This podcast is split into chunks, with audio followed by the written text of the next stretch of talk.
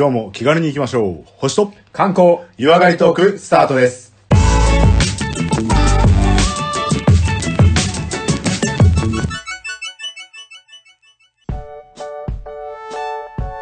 はい、それでは第96回、えー観光トーク、レオさんの方でお願いいたします。はい、よろしくお願いします。えよろしくお願いしーます。今回ご案内します場所はですね、はい、と、奈良県になります。奈良県。いいですね。奈良県もうん文化と歴史の香りがするでしょ？ああ、うん、してきました。なんかもう今ね、あの、し、しかしかビバリーヒルズが頭にああ、懐かしい特別編でやったやつね。やったやつね。はい。まあ、あの、鹿のビバリーヒルズに割と近いんですけど、あおはいはいはいはい。場所はですね、同じく奈良県奈良市。ほうほうほうほう。はい。平城京でございます。平城京。おお、はいなんか歴史の匂いがそうですしますねもう京都市と聞いたことあるぞっていうところありますね、ありますね。はいはい。まあ、はい。平城京っていう、まあ、うん観光地だとね、思えばいいんですけど、はい。えーまあ、まず概要を説明すると、奈良市にあって、まあ、その、鹿がたくさんいて、でかい大仏がある東大寺とかからも近いんですけど、はい。まあ、あの、近鉄奈良駅とかね、そういうのがあって、そこからバスとか、あとはちょっと在来線なんかも行けるようなところで、まあ、車以外でも全然アクセスができるところです。はいはいはい。はい。に、まあ、厳密に言うと平城京跡地ですよね。うんうん。あの、史跡ですね。歴史のはいはい跡地ですけども、はいはい。まあ、平城京はもう、歴史のコマさんからしたらもう大丈夫ですね。うん。いやー、ちょっとその辺は弱者ですね。かなり。じゃあ、えっ、と、はいはいはいはね、まあ、弱者のこう、代弁をして多分今分かってるくせに言ってくれたと思うんで、あえてですからいやいやはいはい言わせてもらいますと、うん。えー、今から1300年ほど前に、はい。まあ今のその奈良市に作られた都ですね。うん今で言えば東京とか、はい。ちょっと前で言えば京都とか。はい。はい。うんで、そこに作られたところで、えー平城京という、まあ、都を中心に、はい。いろんな文化が花開いてましたよ、とうん。いうところです。で、この平城京があった時代を、あの、何時代とかいろいろ言っていくね、はいあの、平安時代とか江戸時代とかいろいろ言うと思いますけど、はい。この時代を奈良時代って言います。奈良時代。はい。まあ、奈良には他にもなんとか京ってあったんですけど、平城京があった時代を奈良時代。はいはいはい。はい。じゃあ奈良時代って感覚どのぐらいあったと思います？あー、感覚？もう感覚でいいっすよ、こんなの。あえーっとね、200年。ああ、いいんじゃないですか？そういう、まあ、あの、本当人それぞれでしょうけど、全然あの、当たりを狙ってるわけじゃなくて、これ正解はですね、ええ。実は短くて70数年なんですよ。あ、そんなもんなんですか？いや、もう本当に、えあ、ごめんなさい。うん。ああのね、江戸時代が260年だとか、うん。ね、縄文時代は1万5000年だとか、はい。なんかいろいろあるんですけど、ちゃんと時代って名前ついているのに割と短い。短いですね。短いですね。で、まあこの奈良時代と言われるのが平城京に都があった時代のことを言うんですけど、はいはいはい。西暦で言うと710年。ほうほうほう。だから確かに覚えさせられたなーなんていうところでそう、あーはいはいはいなんと綺麗な平城京とかね。ほうほうほうほう。はい。で、えー次に平安京に行くんですけど、うん。平安京は泣くようぐいすですね。泣くよ、ほぐいですね。あ、じゃあその間ってこと、あそうその間だけです。へえ。あ、そうやって言われると少ないね。そうだよね。短いでしょ？うんそうそううんうんうんでそのぐらいのあの7、80年の間隔で、はいはい。でじゃあ7、80年ってどんなもんよっていうとすごくわかりやすいと思うんですけど、はい。例えば戦後から今ぐらい。戦後から今。おー、そう戦後から今長い80年とかね、そのぐらいとか言ってます。確かにね。おじいちゃんおばあちゃんの年齢とだよね。そうそう。だからまあ一世代3世代、4世代ぐら3い。世代にあとはこう、激変の時代で言えば明治維新から太平洋戦争までとか。ああ、はあはあはあはあ。だまあ確かに歴史としては一括りありそうだけど、うんうん。何世代とかでいう感覚と言うと短いかなっていう。短いですね、思ったよりね。うんうん。で、その間あった都が平城京というところですね。なんかそうやって言われるとようやく、あのー、70年かっていうの分かりますね。確かにね。感覚がねあ。そんなもんなの。なんでこんなイメージ強いんだろう。あの、多分ね、平城京って名前がめっちゃ有名だからってのあると思うんですよ。はいはいはいはい。で、あと僕もこれ調べるまで分かんなかったですけど、こう、何時代何時代ってあると、やっぱ何百年か続いててある程度の一区切りなんでしょって思うじゃないですか。そうだよね。なんか昇進性というかさ、100年以上ないとさ、何ないと言えないみたいな。はいはいはいはい。いやいや、その70、80でうん。何時代って言えんだと思いましたけど、確かにね。まあでも有名っていうのもありますし、はいはいはい。まあ多分教科書にね、まだまだずっと乗り続けるものであろうところが、まあ今も観光地として、まあ紹介したいなというところですね。ああ、はあははい。フライングクエスチョンで構いませんので、あフライング知ってることをとりあえずひたすら言っていただいて。あ。いや、奈良時代のイメージといえば。古墳のイメージが。ああ、古墳時代はちょい前です。あ、違うごめん、あ、え、そうか。あ、そう、そうえ、奈良の古墳ってなんかなかっあ、あの古墳はあるんですよ。たはいはいはいはい。古墳はあるんですけど、うん。うんと、古墳時代って言われるのは、ちょ整理がわかんないです。あの、この前、仁徳天皇陵だっあ、たやったやったやった。はいはい。まあ、あの時とかは、まあ、まさにこう、古墳時代って言われるところでありますけど、はい。じゃあ、えー古墳時代っていうと、場所でいい、場所じゃねえ、時間、時代か。はいはい。で言えば、もう少し古いので、ああ、すいませんすいあの、ません。古墳時代とはちょっと異なりますね。あの、古墳時代だとね、う5世紀とかそんぐらいになるのかな？ん。そうか。じゃあちょっと、はい。ちょっとだいぶ違うね。奈良、そうですね、あの、その300年後ぐらい。奈良時代。え、なんか、全然思い浮かないの？何があったのか奈良時代何があったかっていうと、なうん。あの、日本書紀とか、あの辺です。やっと、あの、そんなの言ったら怒られますけど、やっとまともな、なんか文化が出てきたぐらいです。はあはあはあはあ、そういうこと？あ万葉集とか。。ね。万葉集、あはいはい。あの、和歌読んだりとか。日本書紀もうはじ、あ、そういうことね。はいはい。あのはい、平安時代って言うともう完全イメージあります？みゃー。そうそうみたいなみゃーカンカンみゃーの時代よね。ちょっと いやーでわかる時代ってそこか？で も、学のなさが偉いミの時代。ミャーのミャーの時代ね。ミャーの時代。ミヤビーだからあの。ね、あの、貴族がおじゃるって言ってそうなイメージあるじゃないですか。おあるあるある、パリピーなまあ、発そそれが、日本初ね、パリピ室町なのかどうかわかんないですけど。だから、それのちょい前なんで、まあ、はい雰囲気はそんな感じでいいんですよ。はいはいはいはで、中国に習っていろいろ都を作り始めて。で、まあ、あの、遣唐使とかも始まってるんで、ああ、はあはあはだから、いやいや、日本だって、あの、立派な文明築いてますけどっていう、ちょっとね、こう、見え張っていく時代です。あ。ああ、はいはいはい。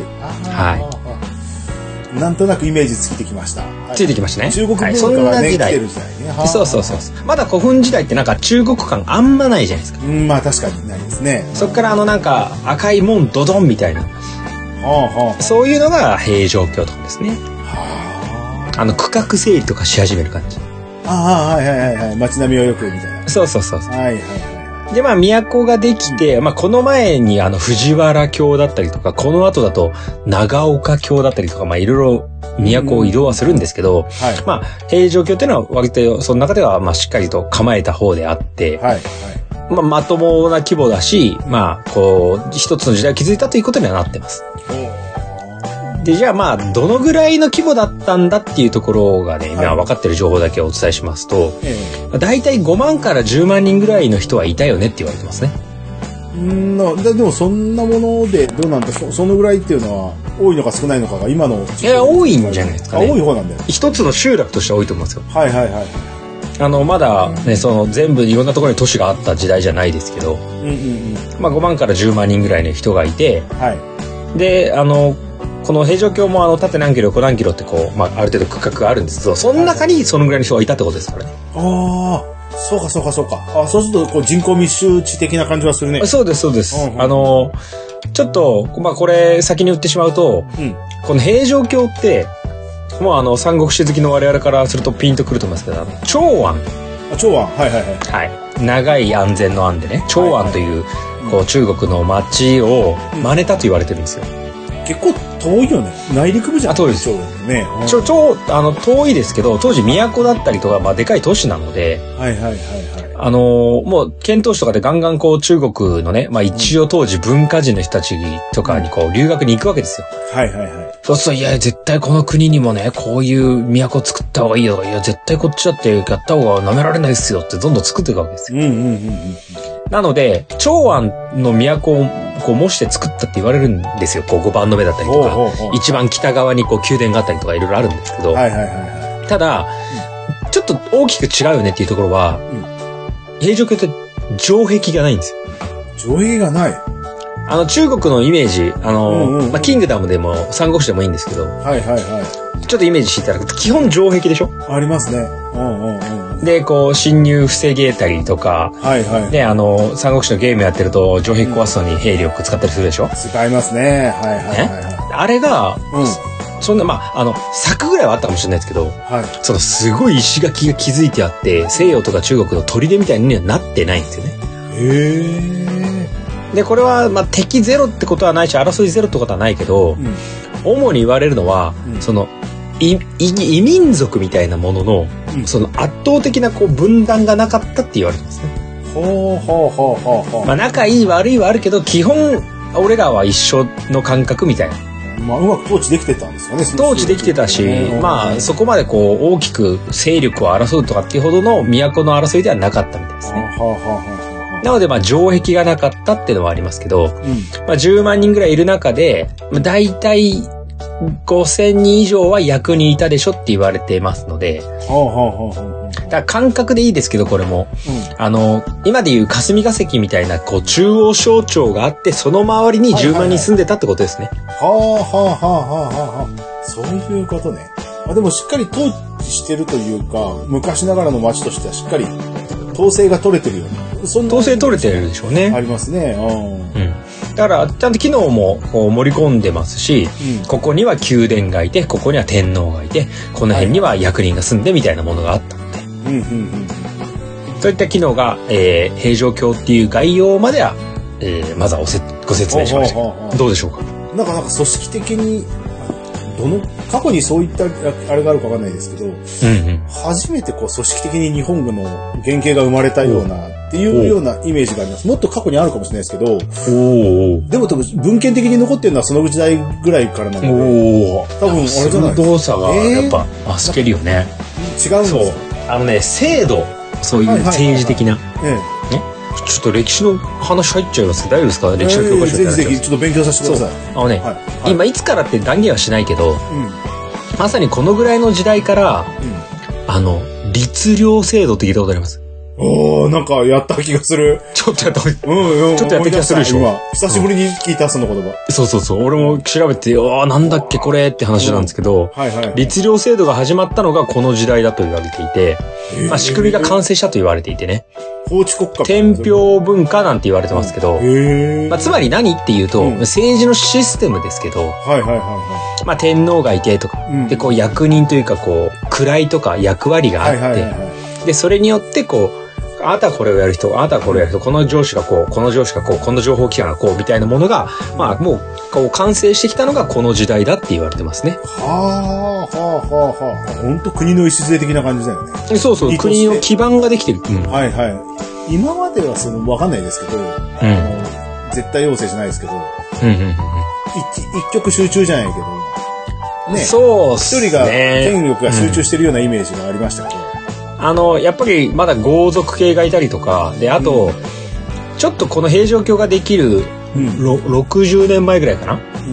あの、日本で一番古いとされているその歴史の記録が残っている、うん。うん。こう、クーデターがあるんですけど、まあ、僕らで習ったところ、大化の改新ですよね。おー、はいはいはいはい。まあ大化の改新でクーデターが起こって、うん。お前が天皇じゃねえんだよ、こっちなんじゃつってこうぶち殺すみたいなのが起こるわけですけど、それが645年なので、はいはいはいはい。だから、そのぐらいから、うん。もうなんか、ワンマントップとか、うん。あの規則だけみたいのってちょっとダメじゃね、はいはいはいはい。まあまだ藤原家ブリブリなんですけど、あ、藤原家ね。あった。だけど、ちゃんとこう制度ができてて、あの人の意見はこう、あと、あ、こ管轄はここまでとかっていうのがもう当時から決まってたって言われていて、はいはいはいはい。で、これが、うんちょっともう本当にいい質問だったんで脱線ついでに言っちゃうと、はい。あの、もうね、すでにこう役職とかがこう決まっているので、うん。あの、この頃からうん、こう、政治の中枢でこう、役人がいて、もうあの、記録が残ってるんですけど、うん。あの、今は言わないけど、あの、昔、大蔵省とか、はいはいはいはいはい。あと、今、宮内庁だけど、宮内省みたいなものがはい、すでにできてます。その名前で。へえ、マジで。だから本当にお金を司る大蔵省っていう、はいはいこうはいはい。いやグループがいて、その中のこう、基準があって、トップがいてとか、命令規定ができててっていうのができてますね。へえ。そうか。やっぱ、あれだね。律令、なんか一番初めなんですね。国の根幹となるものが、まずなんか国家っぽいよね。国家っぽいですね。そうそう、役割制度ができていて、まあ、あの、他の国とか中国とかはね、もうある程度できたのかもしれないですけど、まあ、日本ではもう律令政治というものがこの辺りからちゃんと始まったよねっていうのが、まあ、割とはっきり分かっていると。はい。この前からあったかもしれないけどね。うん。あの、聖徳太子さんが、なんか簡易12世だどうたらとか、位をつけたとかいろいろあると思いますけど、うん。こう、大蔵省っていうのがあって、もうだってこう、当時からね、8個ぐらいなんとか省があったりとか、へえ。もう役割が分断されてました。はあはあはあはで、その役所がう、んさらに、なんでこれ分かってきてるかっていうと、あ。あの、当時、あの、紙は貴重だったんで、はい。はいはいはいはい。あの、木簡って言って、ああ、昨日ね。あの、木にあ竹冠の間って書くんですけど、あはいはいはい。あの、まあ、札みたいな、はいは長いいはいはい。木の板ね。それにこう書いていくわけですよ。うん。うんうんうん。記録していくわけですよ。はい。で、これを、こう、ちゃんと記録を取る係ね、みたいなものもちゃんと役所としてあったので、はいはいはなので、数字も含めて誰々が何をしてとか、そういうものが残ってて、い。うんで、遺跡として出てくるから、うん。あ、この時代にこれがあったのはもう確定だねっていうような、こう、根拠ができているってことですね。なんかその、各文化っていうのが生まれてからやっぱ歴史がようやくこう、まともにそうそう語られてくるようになったっていう感じしますよね。そうっすよね。だからそれよりも前って、うん。各、書きで残していく文化がないから、いまいち明確に分かってないですよね。そう、あの、文字もあったし、書ける人もいたんでしょうけど、うんうんうんうんもう、その精度もないし、うん。か書いて残そうっていう、その、なんかルール的なものもあんまりなかったでしょうし、はいはいはい。あと圧倒的に多分書ける人が少なかったんでしょうね。はあはあはで書けたところでみたいな。そうだよね。その、むしろね、お腹膨らまねえしみたいな考えもあったでしょうし。はいはいはいはい。だからあの、今あるかわかんないですけど、こう、いつか俺もお役人になってたくさん稼ぐんだみたいな意識が、こう、律令政治だと生まれてくるじゃないですか。はいはいはいはい。ほうほうほう。だからすごい種類も残ってるし、うん。細かな情報もたくさん残っていて、はいはいはい。あの、もう今の時代にね、まさか発掘されると思ってないでしょうけどね、あの、当時の役人のね、こう、評価勤務形態とか残ってるんですよ。ええそうなんだ。もうだから、通知表みたいな、の人がね。いるとかさ。そうそう。だから、あの、役人の人柄とか、そうそうそう。へーあの、評価制度。すごい。で、なんか、あの、この人は年間に1099日働いて、うん。で、割とこう、道徳的にも人間性的にも、まあ、割と良かったみたいなものが残ってたりするんですよ。へえ。そうなんだ。まあ、もう変わんないっすよね、今と。今、今と変わんない。パソコンに入力するか、木管に入力するかみたいな。そうそうそうそう。へで、え。それで、わかんない、面談やったかどうか知らないですけど、じゃああなたこれねとか、はいはいはいはい。あと、実は次こういう役割お願いねって昇格するのかとか、うんあとまあ昇格の変な話で言うとね、金いくら持ってくると位1個あげますみたいなのがあったらしいですけはど、完全堂々賄賂みたいな。はいはいはいはらそのレベルまでもこう記録に残せるぐらい、い。うん。残していくっていうこう制度もできてたし、はいはいはこう読み書きするい意味があったでしょうね。読ませる意味、あの人も出てきたから。でそれが残っているので、まあ、本当にいろんな制度も残ってたし、広がっていくし、まあ、継承されていった。い。うんうん。継承されやすいのがあるよね。そう、木簡はたくさん出てくるんですけど、うん。だからね、木簡がたくさん出てくるって言っても、うん。結構あの、何が残ってるかっていうのはもちろんわかんなくて、はい。で、さらに、あの、紙と違って、こう木で書いて、ある程度記録したら、はい。わかんないですけど、こう何年か保存とかね、ここは書いたら一回報告したら OK とか多分、ルール上もういらなくなったら、あの、こ小刀で表面削るんですよ。え？あの、消しゴムです。はいはいはいはい。だから、あじゃあもうこの件について OK ですね。じゃあ、今年のね、あの、コマさんの評価が終わったから、うん。来年度までこれね、1年保存したらあといらないですねってこう消したりするわけです。ほうほうほうほうほう。だからまあ残ってるのが全てっていうわけではないんですけど、はいはいはい。まあ一番上として残ってたものとかっていうのは今発掘されて、おこんなこと書いてあるよっていうのが分かってきてますね。へえ、それ面白いね。昔の文献とか、ねえ。そうね、文献、あの、はいはい本っていうほどのものが、あの、さほどは出てないですけど、うんうんだから書類ですよね、今でいう感覚。いやー、そんな木簡、もう見てみたいですよね。どんなこと書いてあるんだ木。簡が残ってんだから。いや見たいんでしょ？見たいです、見たいです。えだあるんですか？見ればいいじゃないですか。あるんですか？いやいや、何ですか？な、何言ってんすかいやいやいや見れたから、い今の人が分かるわけですから。じゃあお見せしましょうか。ですね。いや、お願いします、お願いします。じゃあ、ちょっと画面共有いたしますけど、はい、どうぞ。こおれちょっと、木簡図鑑みたいなものがありますよね。はいはいはいはい。こう、なんか、ちっちゃなふ縦札みたいのが。これ、もっと俺、あの、あの、トイレットペーパー状になってると思ってたけど、そういうわけじゃあ、ないいやいや、もうもう札ですね。あの、お墓の後ろに立って札だねる工場のちっちゃいのみたいな。うん。はいはいはいはいはい。で、これあの、平城京にある資料館に行けば見れますから。へえ。そうなんだ。でもさすがにちょっと古文的な感じで読み方はわかんない。えー、見てみたい。ね。あの、古文なのか、振り仮名とか書いした感じなのかね、いろいろあるかと思います。はいはい。あ、でもね、あの、ここにはこういう風に書いてありますって解説してあるのもありますよ。いやーこういうのを見ていただく、と、ああ、そういう時代があったのねと。はいこういうものから分かるんで、で結構ね、保存状態良くてね、毛は確かに見えるねっていうものが多かったりします。へえ。これはちょっと興味深いですね。そうだからこの木簡を、まあ、リアルなものも見せていただけるっていう資料館が、まあ、この平城京跡地にありますので、はい。はい見ていただくと、ああ、こういうことがあったんだなとか、勤務体系がいろいろあったんだなと思うわけですよ。はいはいはで、この平城京自体は、先ほど言ったみたいに、こう、すごく、あの、文化も発展してるわけですけど、まあ、もともと違うところにこう、都があったって言ったじゃないですか。い。えだから、あの、銭湯ってわかります？都を移す。えおー、はいはいはいはい。ええで、銭湯されてきたんですけど、これその前にあった、はあの、藤原京っていうのが、まあ同じエリアに、まああの、奈良県の近くにあるんですけど、この藤原京から、よし、じゃあ次の場所帰っからっていうまで、たった2年だったっていうう、んうん。結構衝撃ですね。え ?2 年？2年。おそんな短期間で何がだろうなって。だって今、東京の霞が関から、じゃあ近場でもいいけど、じゃあちょっと横浜に都移すわって言って、そんな都市とかない時代にさ、はい。どうすんねんって話ですけど、まあただあの、皇居の部分ぐらいはまあ2年できたそうですよ。あ、そうなんですか。はい。いやー、それはすごいですね。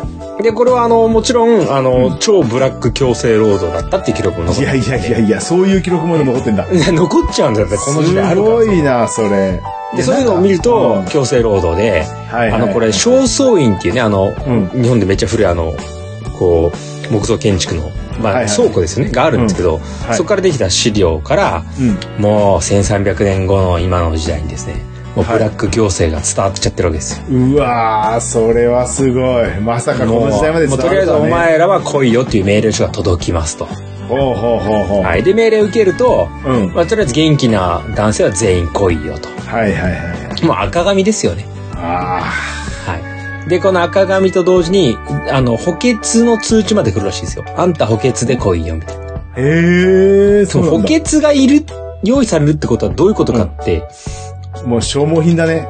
そうそうそう。でしょ？まあ、もう使えなくなっちゃう、逃げちゃう前提で、はいはいはい。収集されて、はい。まああの、で、逃亡者出る前提なのがすごいんだけど、ほうほうほうほうで、まあ、ある程度地方から集められて、はい。まあね、大した、こう、クレーンもないから重労働させられて、はい。ね、2年で都移すんじゃと言って、で、一応ね、あの、じゃあ、お前、こう、こう、この日までに来いよっていうのが、こう、通知あったら、一応ね、最低限の食料ぐらいはね、送られてくるらしいんですよ。へー。まあ与えられるそうなんですよ。はいはいはいはい。で、基本的には、こう、その地方から平城京まで出てきて、はい。で、まあ、もちろん休みは基本なくて、まあ、雨の日とかできない日は、まあ、休むぐらいはあったみたいですけどね。はいはいはいはで、あの、強制労働の期間がもう数十日とかうわーってずっと続いて、い。うん。で、ここでもまあ最低限の食料ぐらいはあるけど、まあぶっちゃけもう奴隷ですよ。うおー、厳しい。で、これで働かない日は支給される食料もなかったりとかされて、うんで、期間が終わると一応ね、こう、解任っていうか、お役目のごめんになるみたいなんはい。ですよ。うん。ね。半永久的ではなかったみたいなんですけど、うん。ただ帰りは、あの、歴史でこれもなるかもしれない和道開鎮とか開放とか言われる、まあ、日本でね、一番古い、一番っていうか、まあ古いとされるお金ね。はい。はいはいはい。は、まあこう、まあちょっと銭に渡されて、あまあ、かまあ、はいじゃあ帰れよと。はいはいはいはい。で、食料はもらえなかったと。うわー、そうなんだ。でもこれさ、うんまあ今でこそじゃあお金でって思うけどさ、はいはいはいはコンビニないでしょ？い。ないね。ね。で、あとね、もっとひどいのが、うん。うん。じゃあこの和道開放とか和道開鎮って、はい。どこで使えたのって話。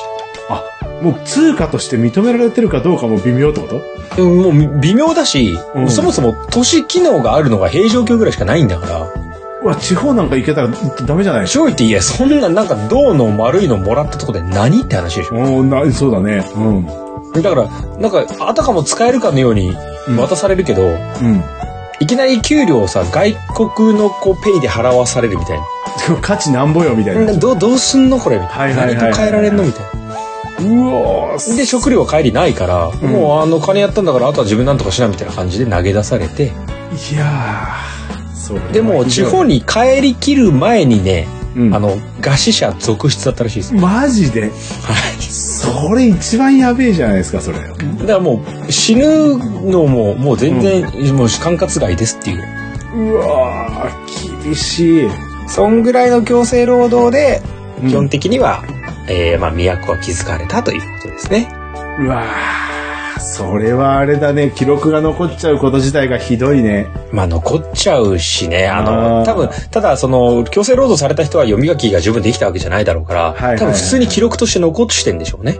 ああの、収集されたとか、あとは、あの、この人にはじゃあ、金いくらだけあげ、金っていうか、和道解放いくらだけあげて、うん。返せばいいみたいなのが残ってるんでしょうね。へー。そういうのを今思ったら、いやいや、ドブラックなことしとるやんっていうのがもうバレてるんです。まあ、ただ、都市機能としてさ、うん。成立してくると、だんだん憧れになってくるんですよ。ああ、はいはい。最初は強制労働だったけど、はい。だんだん、あの、アメリカンドリームならぬ平城京ドリームを求めて、こう、みんな来るわけです。集まるんだ。ああ、はあ、はあ、はで、中には役人やるぞっていう人もいればさ、あ。はい、野心家の人、たるわ、ね、っていう人もいるんですけど、はい。で、あの、こう、律令政治ができて役人文化ができたってあったじゃないですか。はいはいはいはい。だからね、まあ今どうか知んないですけど、こう、役人憧れ的なものはあるんですよ。おーいつか俺も役人にみたいな。はいはいはい。ね、ちょっと文学励んで読み書きできてとか。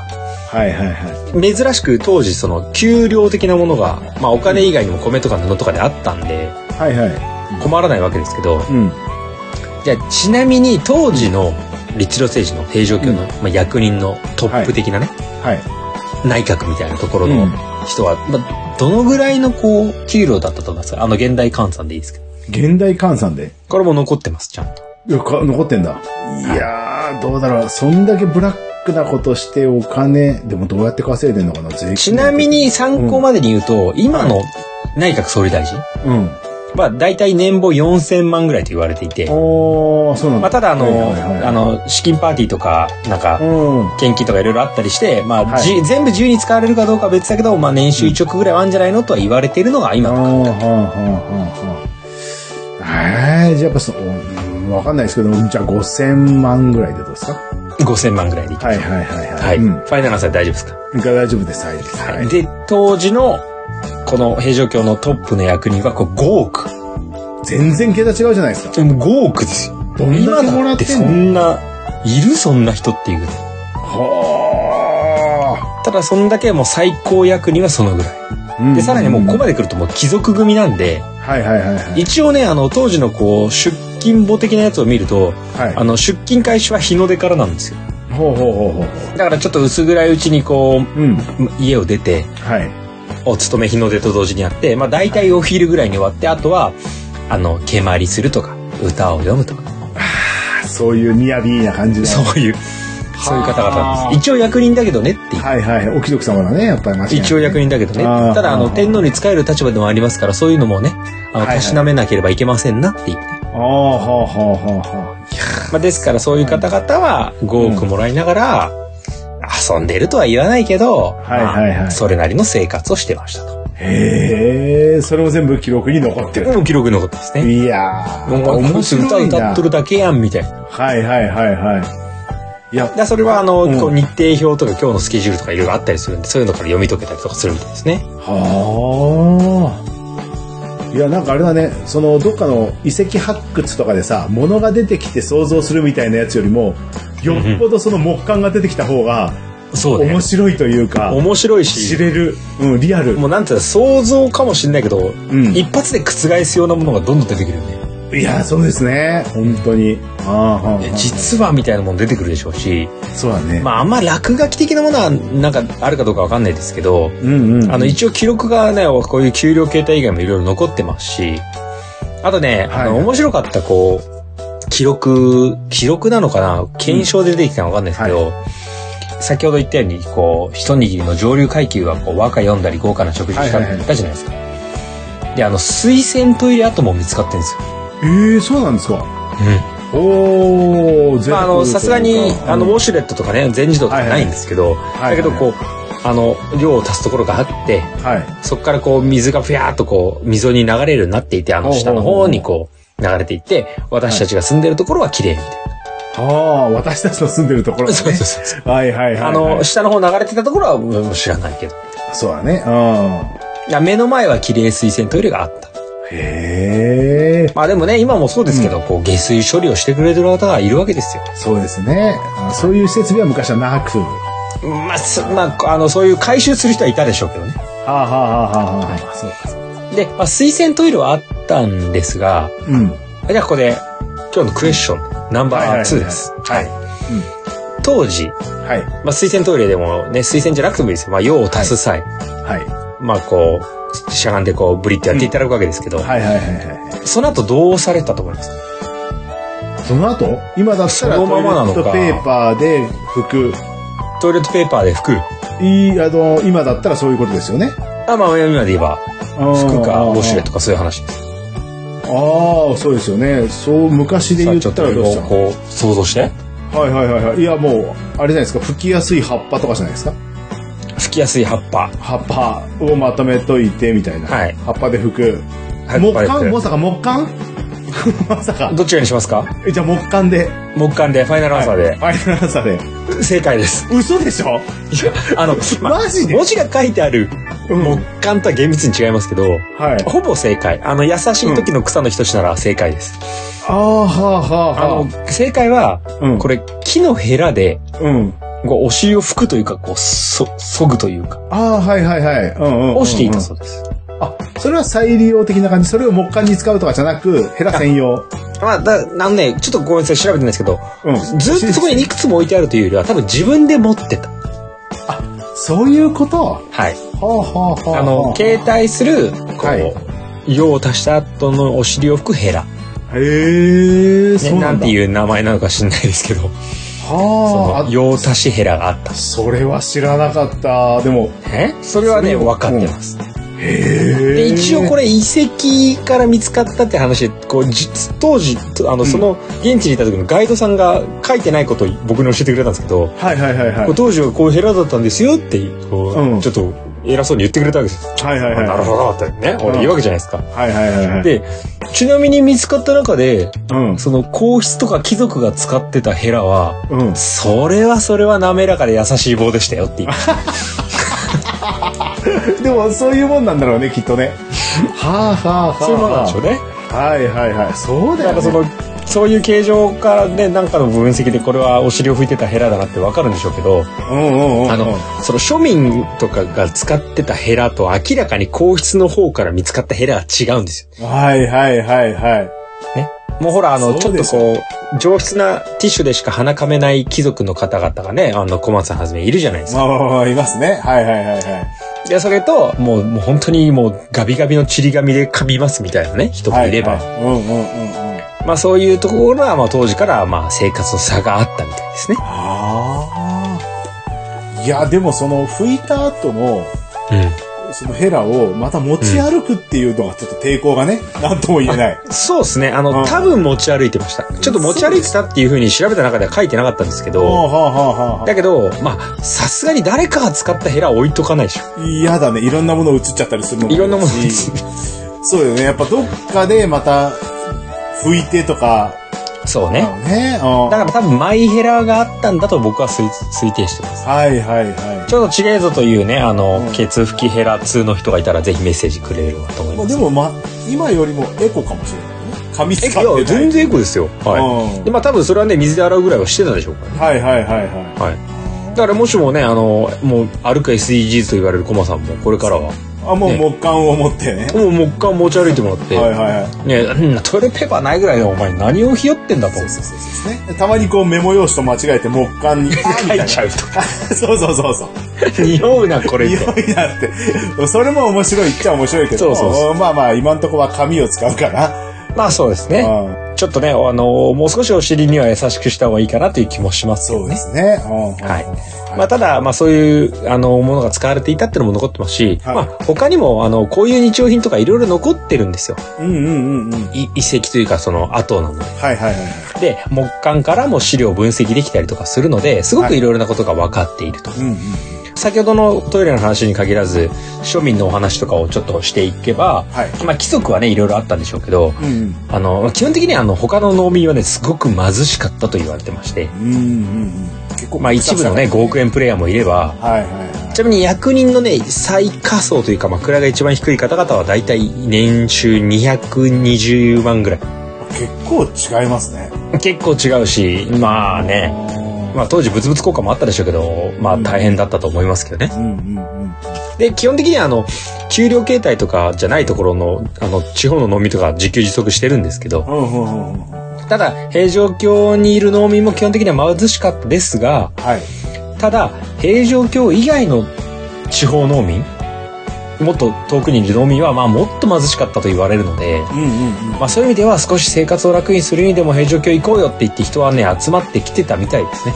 だからやっぱ10万人ぐらい行きますよ。はいはいはい。今の貧乏とはちょっと違うんだろうね、レベルがね。やっぱり昔の。うんそうですね。あのー今の貧乏と違いますし、あちょっとね、今の貧乏と違って、まあ当時からその物乞いみたいな人もいたでしょうし、ーはいはいはいはい。あとはその、まあ正直ね、別に治安がめっちゃ良かったかってことはそんなことはなくて、うんうんうんうん。はい物の盗みもあるし、はいはいはあの、平城京の中にもあの、大通りがこう、ごあの5番の目があって、あの、市場が開催されるんですけど、い。はいはい。まあ、物々交換から、あの、和道開鎮とかも使われるんですけど、うん。ちょっとね、こう、人が集まるから、もちろん出店もするし、うんお金も動く、お金とか物流もすごいんですけど、うんただ、こう、政治側からすると人が多く集まるから、そこに対して、そこでやるのが一番効果的だっていう意味で、公開処刑とかもやるんですよ。ええそうなんだ。見せしめ的な。見せしめ。だから人が集まるところでね、やった方が、うんうんお前ら分かってんだろうなってことになるんで、はいはいはい。そういう記録も残っていて、まあなんとか大通りでいついつにこういう公開処刑が行われた方は、こう、まあうん体罰というか、処分ですよね。はいはい。が行われたなんても残ってるのでう、ん。まあ貧しさも生まれるし、貧富も生まれるし、で、さらにですよ、これ、まあ平城京の終焉の方の話にもなってっちゃうんですけど、はじゃあ、市場があってさ、はい物を売っててさ、な布でも何でもいいですけど、売っててさ、い。はい。多分飲食もあったでしょうけど、で、公開処刑するんですよ。おーほうほうほう。ね。で、片や、ね、その、はいまあ、たかだか数キロ範囲内のところに、木のヘラで削ぎ落とした汚物も溜まってるわけでしょ？はいはいはいはい。それどうなりますか？病気が流行りそうな。はい、完璧です。え？もうね、疫病ですよ。あそうあ、そうなんだ。衛生面が、すごくこう問題になって、人が集まってくると、すごく衛生面って絶対出てくるんですよ。まあ今で言う、そういういろんなインフラがありますけど、はいはいはい。で、まあ当時もこういう衛生問題があって、うん。でさらに、この時代中国との行き来があったって言ったじゃないですか。はいはいはい。これ、まあ一説にはあの新型コロナウイルスもそうだって言われてますけど、はいはい。やっぱ他国とか他の環境から来たものっていうのはどんどん伝染するんですよ。まあわかります。そうですよね。で、もう完全3密ですから、この辺の時代は。うん。はいね。まあちょっと環境は良かったかもしれないけど、はいはいはね、人も密集してますし。い。うん。だから、もうどんどん疫病も流行ってって、うんで、衛生面も良くな、こう間に合わなくて、はでも人は集まってきて、い。うんうんうん。なので、多分今でいうコロナ感覚、まあちょっとね、あの、落ち着いてきた感はありますけど、一昔いうコロナ感覚がいろいろあって、はあれはダメだ、これはダメだとかって、まあ今思えばお門違いな学者さんの意見もあったじゃないですか。ああ、まあそういういろんなね、まあ、うんそうだ、想像というか、そうそう。うんなわかんない根拠がないけども、これは怪しいみたいなね、噂これはしない方がいいとか、これはダメだとかねあり、ますツボをしたらいいとかさ、なんか呼吸法がどうだとか別に、うんまああるのかもしんないけどみたいなね、はいはいはいはい。どの薬が効くとかさ、ああるじゃないですか。はで、当時も、まあ医学ももちろんあるはあるんですけど、い。はい。当時本当にその辺で、こう、一つの手段と信じられたのが、それこそ奈良の大仏とかもそうなんですけど、うん。うん。こうなんか信仰なんだみたいなとかねああ、はいはいはいはい。だからこうなんかすごく疫病が流行ってるから100人の坊主を集めてみんなでめっちゃ念仏唱えさせたとかやったりしてたみたいなんですよ。はいはいはい。いやいやそれで広がるだろうって今思えば思うんですけど、うんうんでもまあこのコロナ騒動で僕ら現代人が取った行動がね数百年後にひょっとしたら笑われるかもしれないですけどうん。うんうんうん。みたいにこれはダメだけどこれはやってみようとかはい。であの当時はあのお守り、えっとお祈り系？はいはいはいはい。逆に言えば祈祷とか呪物的なやつとかはいはいはい。そういうのをすごく発掘されてきていてあの人の顔と体を描いたそれこそ木簡みたいのがいろんなところにこうなんか集められていて、まあ、身代わりだったのかとか、あとどこどこを切断してそれが悪い悪霊退散になるから収められていたとそういうのもたくさん出ていて。で多分ね当時の人たちからしたら超真面目にやってたんだと思いますけど、うんうんうん。いや、そうでしょうね。多分証明できないし、科学の根拠もないから。そうそうでもそれを相談したとき、相談したときに多分ね、あの、進学者たちが言うんでしょう。これは何々の天罰ですとか、たたりですみたいなね、ことをね、だきっとこれをやればいいんだってみんなが思ったらね多分ほ今でこそちょっと馬鹿げてる感覚もありますけど、本気でやってたんですよね。まあ、すごい、人心が誘導させられそう。そうそそう。っち路線に。あだからそういうのもたくさん出てきてあこの辺でこうなったんだなとか、ーうんうんうん。でさらにこう出土するこう層っていうかねまあたかだか数十年ですけど、うん。なんかね昔ほど大きな皿が出てこなくなったりしたらしいんですよ大きな皿。新しい層だとほうほうほう。どういうことなんだろう。でこれはこれもあの地元のカイトさんが、まあ、私の考える説ではって言ってたんですけどはい。これ例えば大皿から小皿に変わっていったっていう痕跡ははい。これ疫病対策ではあはあはあはね回し飲みとかあ。はいはいはいはい。使い回しとか、ね、今でいうあのなんかレストラン行くとパーテーションがあるみたいなもんですよね。はいはいはいはい。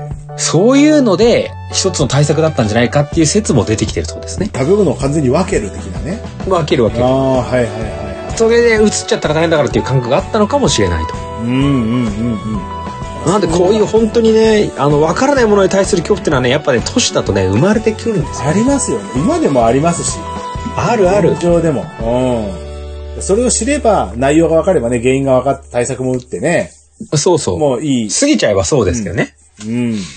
だからまあそういう疫病とかってまあパンデミックですよね。もう多分ねじゃあ規模こそ小さいですけどね、あったし、はいまあ今みたいな水際対策とかロックダウンとかできないからさ。はいはいはい。そういったことでまあ、収めようとしていたけど、日もさっちもいかなくなったっていうところが、まあだんだん平城京の最後になっていきますと。ほうほうほうほう。はい。ええそうか。じゃあ、病気によって衰退してったって。そうですね。あの、最後にちょっと、こう、平城京が次のね、こう、うんまあ、一瞬長岡京みたいなところに行ったりするんですけど、この平安京の方に入っていく、まあ、いくつか理由があって、なんで平城京終わったかっていうのは、正直は分かってないんですが、はいはい。まあ、一つの説は今言ったみたいに、うん。あの、疫病とか、はもうちょっとこの、こう、なんとか病とか、こう、広まっちゃってる、蔓延しちゃってるものをちょっと一掃しなきゃいけない。じゃあもう、異常だみたいな。地球外逃亡だみたいな感じに近いかもしれないです。で、まあ、遷としたなんていう説もありますし、いはあとはまあ、これもね、いろんな人が言ってるだけですけど、一個はあの、天皇の、こう、血筋系の。ちょっと争いというかね。はいはいはいはい。実はあの、平城京に移した時のうん。天皇って、あの、女性の天皇だったんですよ。へえ。でも女性天皇って、うん。まあ、これも考え方の一つですけど、なんか、引き継ぎ系あんまいないし、とりあえずあいつ置いとくみたいな扱いだったんじゃないかとも言われてて。ああ、はあはあはあはで、当時ね、あの、大化の改新みたいにこう、天皇同士のクーデターとかよくありあ。ますから、はいはいはいはそうすると、まあ、次のこう、桓武天皇っていう方が即位するんですけど、い。はい。この方が、うん。ま、前いた天武天皇の血筋のちょっと文化とか平城京とかちょっと別に俺勘弁してほしいんですけど、みたいな。うんうんうん。むしろ俺が正当な血筋なんでちょっと都ごと移しますけど、みたいな。新しい都俺が作ったろうか、みたいな感じの、こう、考えもあったんじゃないかな。はあはあはあはあはあ。いや、そういう感じか。今でこそ信じられないけどね。うん、簡単に都変えられちゃったらさ、もう、たまんないよする人たちって大変だよね。たまんない。うちのじいちゃん、知恵度吐きながら平城京作ったんだよって人いるでしあょ。あ、あの三国志で言ったら、あれでしょ？もう、楽を捨てて長安に行きましょうみたいな。。そうそううそうそうそう。あの、で東卓がやった暴挙に近いです。そうですよね。で、落葉火かけましたみたいなやつでしょ？そうそうそう。いやいやいやいやいや。だまあいろいろね、疫病7なんであったでしょうけどね。うんうんうん。あとその奈良自体のその平城京も、まあここも仕方ないですけど、ある程度こうね、たかだか数十年という安定してくるとね、はい。あの腐敗系が出てくるんですよ。ああ。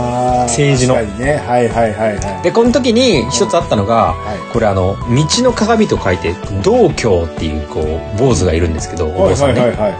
これね、あの、ちょっと、マーがいたら怒られそうですけど、日本三大悪人みたいな人に、この、えー数えられてるんですけど、うん。まあ、簡単に言うと、女性天皇につけ込んで、はい。まあちょっと、あの、ブイブイと権威をこう、小杉にしてきた感じですね。ええそれはちょっと欲にまみれた感じの。もうゆっくりまみれて、まあ女性天皇はお坊さんっもて、ことでしょ？そうそう、手玉に取るけど、うんうん。あの、女性天皇ってね、即位自体は一応許されたんだけど、はい。生涯独身である必要があるみたいな、なんか変な縛りがあったんですよ。ほうほうほうほうほうちょっと言葉選ばず言えば、う。うん。こう、孤独な40代独身女性みたいな感じです。はいはいはいはい。え、でも子供作れないってことでしょ？そうしたら。そうそうそう。だからとりあえずなんですよ。はあはあはあ。じゃあその、えっと、直系なのかじゃなく、また別の子一そうそう個目一個がなるような。そう、他の子が育つまでは、まあじゃあお前でいいんじゃないみたいな感じだったんじゃないかって。へえ。なので、まあどこまでの関係か知らないですけど、うん。あのーね、つけ込んで、はい。ね、そういう関係になって、はい。で、なんならこう、行為ってあの、天皇のうん。位ね、はいはい。奪ったろかぐらいまで企んだと言われてるこうクソ悪坊主がいたのそうでなんですか。おまあちょっとこんな腐敗したねその人にこう完全に乗っかっちゃってるような政治変えたるわっつって変えたみたいな説もありました。まあ疫病も多いと思いますけどねあどの時代もありそうだしそう考えると780年戦後経った今の時代も大丈夫かっていう気もしますけどねそうだね。まあそんな変わらないって言ったらあれですけど、もう少しね、皆さんのモラルは高いかもしれないですけど。そうそうだからね、まあ僕らそうならないようにもちろんしていかなきゃいけないわけですけどあはいでまあ結局は平城京跡地なのでーはいはいはい。ぶっちゃけね、今言っていただくと、うん。ほぼ荒野です。あ、そうなんですか。はい。あの、何があってっていう、あの、もちろんあるんですよ。うんうん。いろいろあるんですけど、はい。ぶっちゃけこう、再現中、復元中。なので。ものはありますと。はい。ただ、すごくこう、観光地のテーマパーク化してるかっていうと、正直ないところそこまではまだ行けてなくて。うんうんうんうん。で、行けてないんですけど、徐々に復元が始まっているっていうのが今の段階です。ちょっと画面をお見せしますね。はいはいはいはい。あれこれ作ってみたのとりあえず。今画面ちょっと説明していただいていいですか？えーっと、これはちょっと、みやびな感じな建物が、立派な建物が建ってますけど、はいはい。これなんだろうな、建物的に言ったら、これなんて言ったらいいの？欄干があって、修理はい塗りの柵があり、朱色の柱の上にこう屋根が2段ですね。2階建てそうですね中国風のこういろいろねありますけど中国風って中国風だね、確かに。これあの大黒殿とかね言われたりしてまあ本当にあの政治とかをやるよったりとかこういろんな人偉いさんが住むような場所だったりとかもするし。あとこう門の役割があったりする、まあ、こういうのもがいくつかあったんですよ。で跡地は見つかってたんですけど、まあ、正直建ててなかったんですよ。はあはあはあはあはただ徐々に建て始めて、まあ、中も割とこう再現ですよ再現ですけど、いろいろな建物とかあ。、うん。こんな装飾ありましたとかあるんですが、はい。ただちょっとどうですか今写真見ていただいて。えっ、と、原っぱというか、なんだ野球場に近いような。そうですね、あうんの、荒野ですね。そうだね。はい。完全にで、奥の方にまた門があったりとかするでしょ？ありますね。はこれい。ですから訪れていただくと、うん。正直ね、うんめっちゃ広いんですよ。そうか、この中にいたんですね、人がね。そうです。だから、都の区画はあった。はいはいはいではい。これも、その現地のガイドさんが言ってた言葉をお借りするとですけど、うんちょっとね、もう本当ね、十数年前ぐらいまでは、よくわからないけど、なんもない国有地。ほうほうほうほうほで、ただなんもないから、な、なんか平城京跡地らしいよぐらい。う。はいはいはい。ただそこに、いやいや、でもちゃんとね、発掘終わって調査もしながら、どんどんこう、再現していっていいんじゃないかっていう、徐々に徐々に、まあ、うん国の建物だったり、県の建物だったり、いろいろ、あの、土地問題とかいろいろありますから。そこを徐々にクリアしていきながら、今ね、復興って言わないかな。あの、復元か。が始まってます。うんうんうんうん。なので、多分これね、ねまあ、10年じゃ無理かもしれないですけど、10年後、20年後になったら、ははい、あれも作りました、これも作りましたっつって、もうここね、一大奈良時代テーマパークになってますよ。へえ、じゃあ今作ってる最中なんだ。今作ってる最中。で逆に言えば、今は半分荒野みたいな感じで、で、ところどころどでかいもんがドンドンってあったりとか、ここ工事中で、い2020何年までにはこんなものができますみたいな資料館とかあるので、はいはいはいはまあ、そこに行っていただいて、い。で、ぜひね、あの、楽しみ方としてはね、あの、別にレンタサイクルでもゆっくり歩くでもいいですけど、はい。まあ、なんか、本当に広い場所を、うんあ、ここがこんな世界だったんだな。で、逆に言えば、これからこんな世界が復元していくんだなって思いながら行くなら今がチャンスですよ。ああ、はいはいはいはいはいそう、想像力を働かせるんだったら今かもしれないですね、確かに。そう、想像力を働かせるなら今だし、ただまあ、2、30年後にはね、ある程度ね、こう、うんある程度もう巨大な一大観光地、ドメジャーな観光地になってると思うんですよ。はいはいはいはい。まあ、ただ、10年ぐらい前までは、もうただの農地というかゴミ捨て場みたいなところだったものが、うんうんうん。逆に言えば、奈良の街中でありながら開発されることなく残され続けた。ああ、はいはい。ね、マンションとか建ってないから。うんうんうんうん。えいや、でもここは大事なとこなんでっつって一応守り続けたものに、まあ、ちゃんと検査、調査もして、建物を建てていって、で、今ね、あの、ぶっちゃけこの平城京跡地の中にね、ガッツンってね、こう、近鉄電車の線路通ってます。えー、そうなんですか？あの、平城京跡地行くとね、踏切とか普通にあります。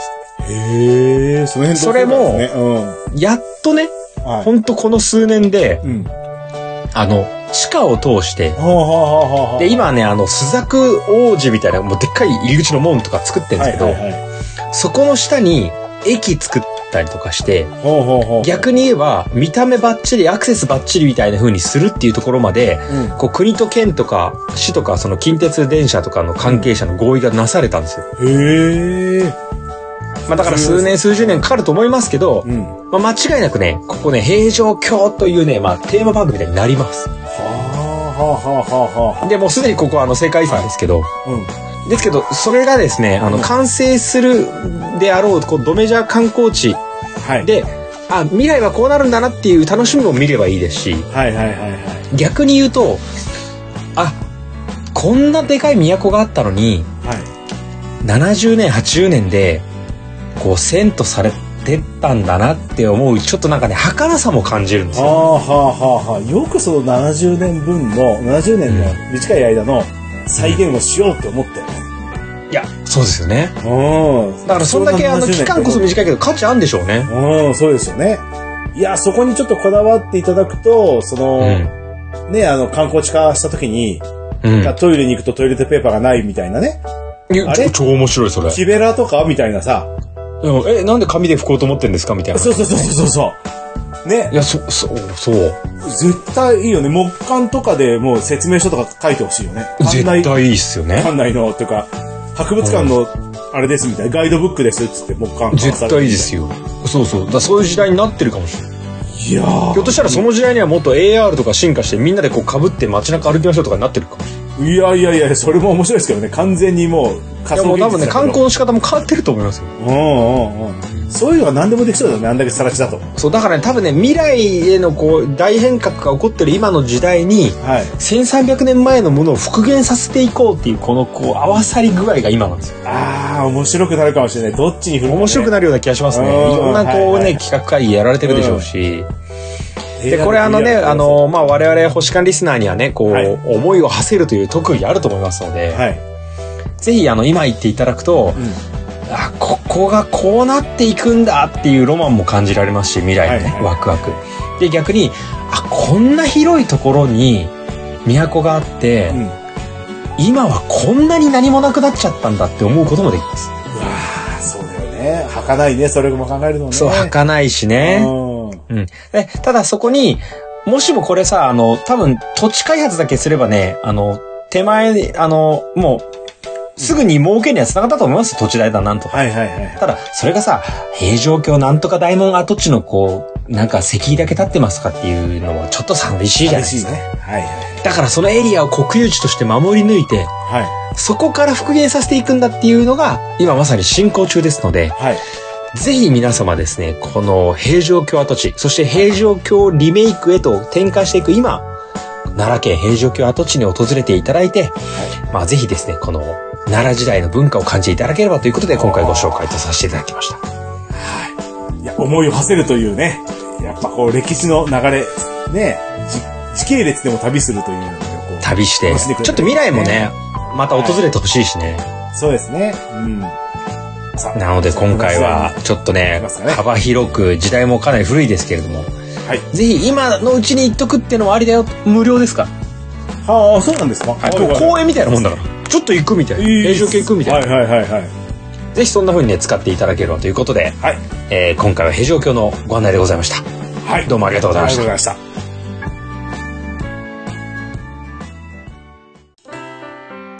はい、それでは第96回お疲れ様でした。お疲れ様でした。ありがとうございます。は久しぶり。の、あの、それぞれのパートですけど、やっぱこういう二人だけのトークでも、ネタも出てくるし盛り上がるね。ああ、そうですね。うん。で、あはいはいのー、96回をね、今回収録させていただいて、まあ、いろいろ特別編を途中挟んだりしますけど、そうですね。ちょっとね、真面目に考えなきゃいけないなと思うのはですね、はいはい。そろそろ100回なんですよ。そうだね。まあ、配信自体は特別。編とかね、いろいろ入れるとうんもう100回以上全然やってるんですけど、はいはいはい、は回数の数字をつけてるって意味では100回がもうすぐなんですよ。い。もう節目ですよね。これは確かに。超節目ですよ。はい。いやー、ようやってるわ、ちょ本当に。、ろ約6年前にはそんなこと思いもね、よらなかっ思いも知らなかったよね。た。本当に。まさかさ、あのー配信のために置いてるところがさ、はい過去のが消えてるとは思わなかったよね。いやいや、本当に。そこまで続過去の配。信はね、今キャストボックスとかならちょっと残ってますしね。まあ、ホームページおーはいはいはいはいあの、配信をはいこう、上げ続けて、ね、ポッドキャストのアプリによっちゃ、ね、昔のものがちょっと消えてたりするんで、ぜひあの回聞かせてくださいとかね、いうリクエストがあったら、うんあの、またあの、再度上げたりしますし、YouTube で音声で上げたりします。あ、キャストボックスも消えてるんじゃないあ、本当ですか？え確か二十何回はなかったような気がするな。第1回とか消えなかった気がするちょっと。ね、上げすぎた。いやいや、そこまで続くとはちょっと思ってなかったっていうのもあるじゃない。ちょっとごめん、考えてなかったです、正直。うん。星と観光湯上がりトークもちょっとタイトル変えてまた別の方にしてそっちであげればよかったのね。そうね。だから、あれじゃないですか、うん101湯冷め回ぐらいからトークでも。なんか星間ネクストみたいな感じにして、ネクストね。はいはいはいはい。全然それでもよかった。あと星間レジェンドで消えちゃった分アップしてさ。ああ、そうだねえ？あもうそうするとはい俺らの配信エピソードがうん。世界に2、300はびこることになりますけど大丈夫ですか？すごいよね。でも便利な世の中だよね。面白い。中ですもだいぶ周りから、あの、はい。やってるって認識してくれてる方もそうですし、知り合いの方々とかもうんうん。ね、あの、え、そんなにやってんですか？ってだいぶ言われますよ。お言われます言われます。うん。なんかでも、ポッドキャストやり始めよりは、ポッドキャスト自体の認知度が高くなってきてるんで、ねえ、ポッドキャストって言うと、ああ、あれですね、つって聞いてんですか？って、いや、やってるんですって言うと、え？ってなるもんね。いや、その流れ的にさ、あるある。うん。配信してますよって、配信する側みたいな。はあるね、確かに。え、うんうんうんポッドキャストとか聞くんですねみたいなこと言って、あ、もうこれ俺の番組だから。ええ？ー、みたいな。うん。そうそうそうそう。そのリアクションが楽しくて、まあ、ポッドキャストっていうのを言ってくる人には教えてあげてま。そうですすね。全然ありだと思うんですよ。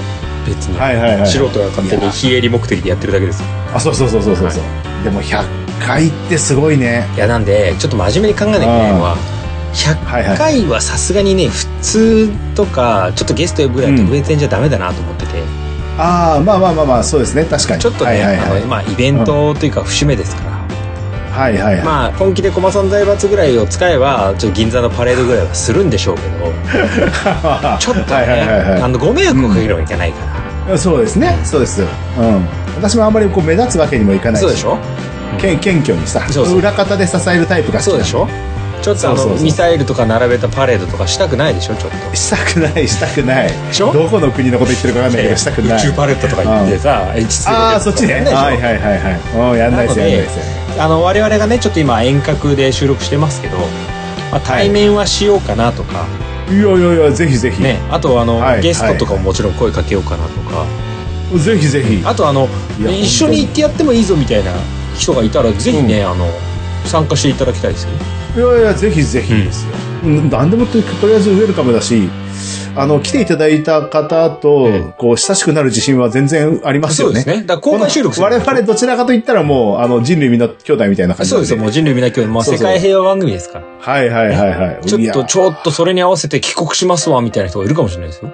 いや、そう、お大歓迎だだよね。ってこうリスナーの中のね、うん。配信の分析見るとはアメリカカナダオーストラリア台湾ぐらいいましたもんねええー、そうなんだ。あとベルギーにもねスピーカーの方あ、ベルギーにもね。ねはいはいはい、はい。準レギュラーいますし、準レギュラーね。はいまた出てほしいですよね、本当ね。でですからぜひからあんだけコンビニで語る人はなかなかいなかったからね。あのコンビニあの回も面白かった 一回目、うんむしろあのコンビニにご迷惑になっちゃうあやつらつらみんなで行って見てこの肉まんとか言うからさうんうんうんうん。いや、絶対いい、でも。うんぜ呼びたい、いろんな人。ね呼びたいし。ゲストとしてとかあとは普通にうんあのあの付き合っていただけてね一緒にこうご一緒にどっか行っていただくとかあ、一緒に観光したいよね。そうそう本当に。あともしもあのリスはいはいはいナーの都合で、いやちょっと日中はとかねあ夜はとかいろいろあると思うんで、もしもあのはいはいはい一部分だけであればねリアルでお食事会をして懇親会をしてもいいかなと思ってますしあ、全然いいですよ、もう。